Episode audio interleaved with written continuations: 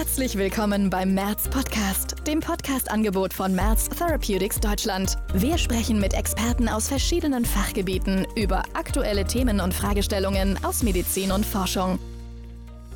Mein Name ist Judith Lambert-Baumann. Ich leite den Bereich Medical Affairs Germany und freue mich sehr, liebe Zuhörerinnen, Sie zu einer weiteren Folge unseres Merz Podcasts zu begrüßen.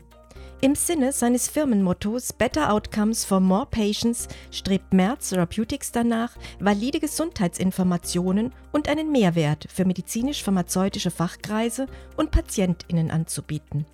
Im heutigen Podcast beschäftigen wir uns mit dem Thema Digitalisierung, Möglichkeiten und Chancen für die Hepatologie. Warum haben wir als heutiges Thema für unseren Podcast Möglichkeiten und Chancen der Digitalisierung in der Hepatologie, insbesondere beim hepatozellulären Karzinom, gewählt? Das hepatozelluläre Karzinom, kurz auch HCC genannt, ist eine der häufigsten und am schnellsten zunehmenden tumorassoziierten Todesursachen. Jährlich erkranken weltweit mehr als 840.000 Patientinnen an Leberkrebs größtenteils mit Todesfolge. Entscheidend für die Prognose der Betroffenen ist die frühzeitige Diagnose.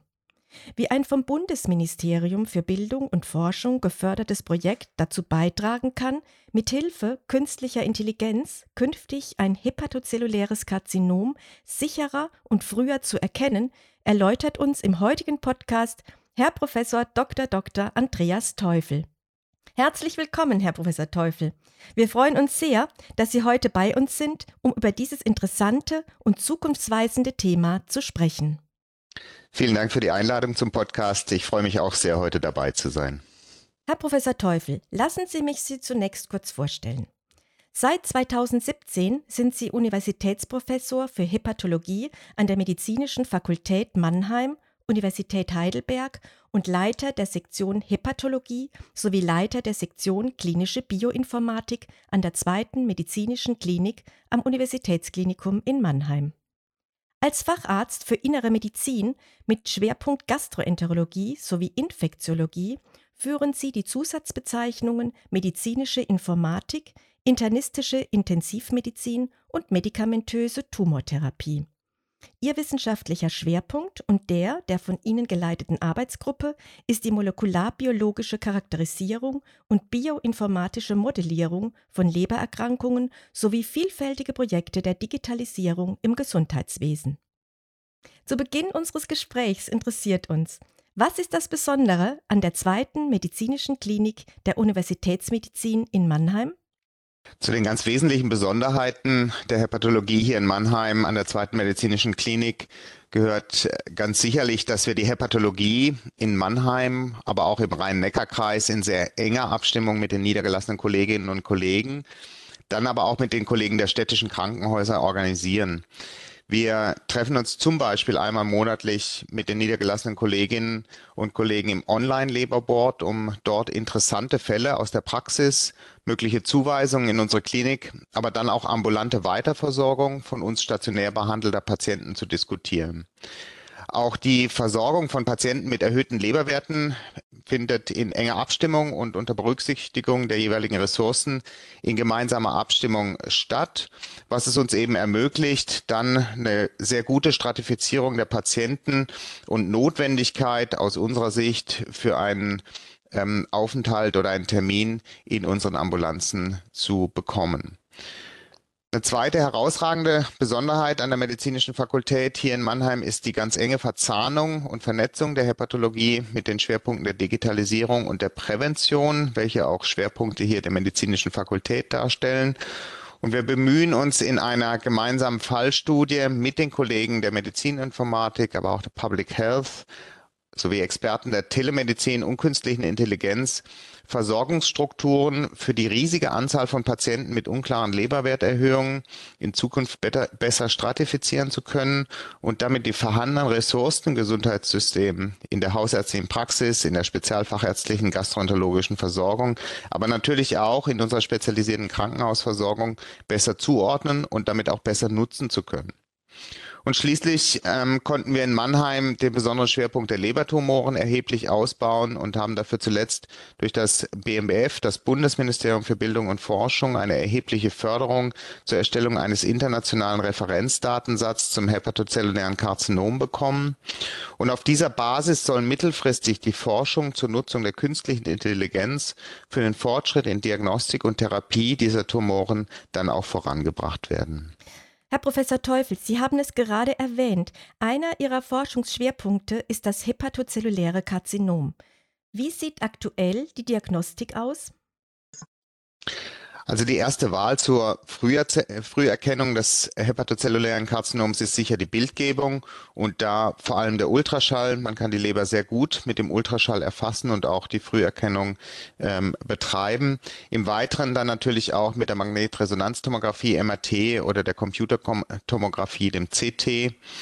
Und der Einsatz der sich rasant entwickelnden Möglichkeiten der künstlichen Intelligenz könnte hier insbesondere bei der MRT-Bildgebung in Zukunft einen erheblichen Wir Entwicklungsschub leisten, hin zu einer besseren Erkennung krankhafter Befunde, einer Standardisierung der Befundung und letztlich auch zu einer Beschleunigung der Diagnostik. Und was macht die frühzeitige Diagnose und damit eine Heilung des hepatozellulären Karzinoms derzeit so schwierig? Also zunächst haben wir ganz grundsätzlich in den letzten Jahren sehr großen Fortschritt in allen Fachdisziplinen und erhebliche Verbesserung der therapeutischen Optionen des hepatozellulären Karzinoms erzielt. Allerdings ist es so, dass die Effizienz dieser Möglichkeiten mit einer frühen Diagnose des HCCs steht und fällt. Ganz grundsätzlich besteht für die Früherkennung bei Patientinnen und Patienten mit Leberzirrhose, hochgradiger Fibrose und chronischer Hepatitis eine ganz gut definierte Risikogruppe und diese Risikogruppe kann man sehr effizient einer regelmäßigen Surveillance unterziehen. Dadurch können die Tumore früh erkannt werden und häufiger auch kurativ behandelt werden. Ganz insbesondere in der konsequenten Umsetzung dieser Surveillance sehe ich aber derzeit noch erhebliches Potenzial, die Verbesserung der Früherkennung und der Heilung des HCCs. Die Schätzungen, die wir zur Verfügung haben, gehen davon aus, dass nur ungefähr 30 Prozent der Patienten einer, einer entsprechenden Surveillance zugeführt werden. Darüber hinaus sehen wir dann auch bei Patienten mit Fettlebererkrankungen, die ja erheblich zunehmen in den letzten Jahren, eine vermehrte Rate an HCCs, auch in der nicht zirrhotischen Leber. Und diese Patienten fallen leider zum Teil nicht in die bisher definierten Risikogruppen für eine Früherkennungsdiagnostik. Und ähm, deshalb ist es eben ganz wichtig, hier die Kriterien zu verbessern, denn eine exzellente medizinische Versorgung für Patienten mit Lebererkrankungen beginnt am Ende auch mit deren Prävention. Und wie schon gesagt, leider ist es eben so, dass nach wie vor nicht alle Patienten dieser Risikogruppe regelmäßig mit einer Früherkennungsdiagnostik, ähm, einer Früherkennungsdiagnostik zugeführt werden und dass wir deshalb ähm, in der Surveillance noch erhebliches Verbesserungspotenzial haben. Vielen Dank für diese Einblicke zur aktuellen Versorgung von Patientinnen mit Lebererkrankungen und den noch vor uns liegenden Herausforderungen. Welche Bedeutung und Chancen sehen Sie hier in der Digitalisierung auf dem Gebiet der Hepatologie? Ich glaube, wir alle erhoffen uns von der Digitalisierung enorme Möglichkeiten und Chancen, natürlich auch für die Hepatologie. Ähm, zum Beispiel elektronische Patientenakten und Verknüpfungen mit Clinical Decision Support Systemen können sicher die Qualität der Behandlung verbessern. Gleichzeitig können aber auch solche Systeme helfen, Wissensbasen insbesondere für seltene Erkrankungen aufzubauen und dann Konzepte der künstlichen Intelligenz, wie gerade schon dargestellt, können die bildgebende Diagnostik weiter verbessern und hoffentlich auch beschleunigen. Und nicht zuletzt erhoffen wir uns natürlich von mobilen Anwendungen, wie zum Beispiel Apps auf dem Smartphone oder der Uhr, Unterstützung in der Umsetzung von Lifestyle-Veränderungen, ganz einfache Dinge wie Gewichtsreduktion äh, bei Patienten mit Fettlebererkrankungen.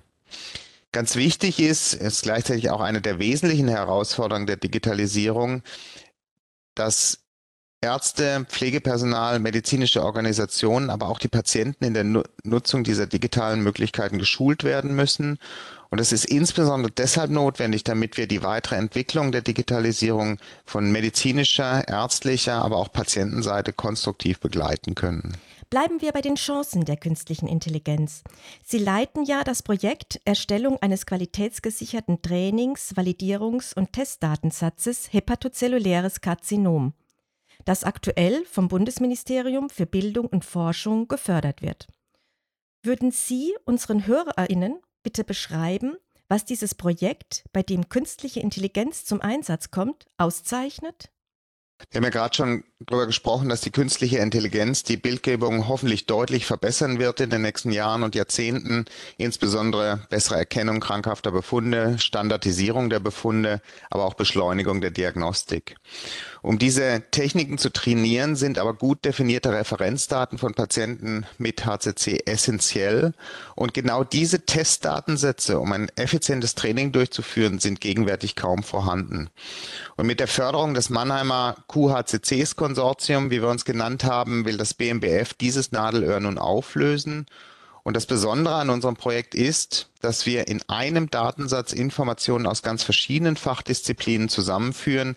Gastroenterologie, Hepatologie, Radiologie, Chirurgie und klinische Chemie, aber auch Informatik und dann eben Techniken der künstlichen Intelligenzforschung. Und dieser Datensatz wird abschließend, öffentlich gemacht werden und steht damit allen HCC-Forschenden weltweit kostenlos zur Verfügung, sodass überall hoffentlich dieser Datensatz genutzt wird, um die künstliche Intelligenz voranzubringen.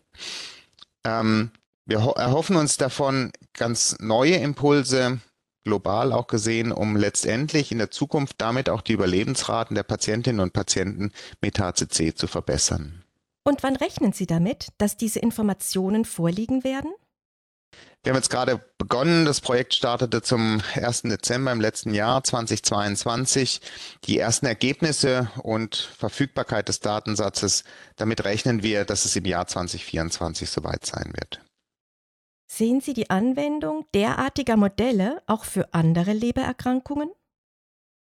Also Ziel des Projekts ist zunächst mal die Erstellung eines HCC-Datensatzes, aber ganz grundsätzlich streben oder wollen wir damit auch die technischen Abläufe und Datenintegrationsstrategien für standardisierte und qualitätsgesicherte Datensätze verbessern und entsprechende Techniken erarbeiten, die dann natürlich unbedingt auch auf andere Lebererkrankungen angewendet werden sollen. Und welche Rolle spielt in diesem Zusammenhang die HE, die hepatische Enzephalopathie? Ja, Möglichkeiten der Digitalisierung werden auch zu früher Erkennung und Diagnostik der HE bereits untersucht. Ähm, es gibt erste Apps und digitale Testformate, zum Beispiel Medikamenteneinnahme, Gewichtsveränderung bei Patienten mit Leberzirrhose erfassen, aber eben auch kognitive Tests durchführen, die dann zu einer Früherkennung der hepatischen Enzephalopathie genutzt werden können. Ziel dieser Anwendung sind am Ende natürlich frühe Warnmeldungen, die frühe ambulante Besuche beim Arzt fördern und damit mittelfristig hoffentlich die Notwendigkeit von Krankenhausaufenthalten dieser Patienten verringern. Abschließend noch eine Frage. Welche Empfehlungen möchten Sie Ihren ärztlichen Kolleginnen in Klinik und Praxis mit auf den Weg geben? Ich glaube, ganz essentiell wichtig für den Einsatz sinnvollen Einsatz digitaler Möglichkeiten und Strategien ist, dass wir uns ärztlich mit den Möglichkeiten und Techniken der Digitalisierung auch vertraut machen und die derzeit sehr technisch getriebene Entwicklung aus ärztlicher Sicht sehr eng begleiten in Zukunft. Nur so werden klinisch bedeutende Frage, Fragen entstehen, die durch Digitalisierung verbessert werden können und Anwendungen, die im klinischen Alltag hilfreich sein können. Entsprechend muss aber auch eine digitale Ausbildung Eingang bereits ins Medizinstudium finden und in den Weiterbildungsstrukturen des ärztlichen Nachwuchses aufgenommen werden. Nur wenn wir uns ärztlich einmischen, können wir am Ende das volle Potenzial der Digitalisierungsmöglichkeiten auch nutzen. Herr Professor Teufel, ich danke Ihnen für dieses aufschlussreiche Gespräch zum Potenzial der Digitalisierung auf dem Gebiet der Hepatologie. Wir sind gespannt auf die Ergebnisse Ihres zukunftsweisenden Forschungsprojektes. Vielen Dank. Ähm, ich habe mich auch sehr gefreut, dieses Gespräch mit Ihnen zu führen. Vielen Dank für die Einladung zum Podcast. Weiterführende Informationen zum Thema chronische Lebererkrankungen finden Sie, liebe Zuhörerinnen, auf unserem Fachkreisportal www.merz-fachkreise.de und in unseren Show Notes. Sie wollen zukünftig keine Folge unseres März-Podcasts verpassen? Dann nutzen Sie die Abo-Funktion oder melden Sie sich für den Podcast-Newsletter an.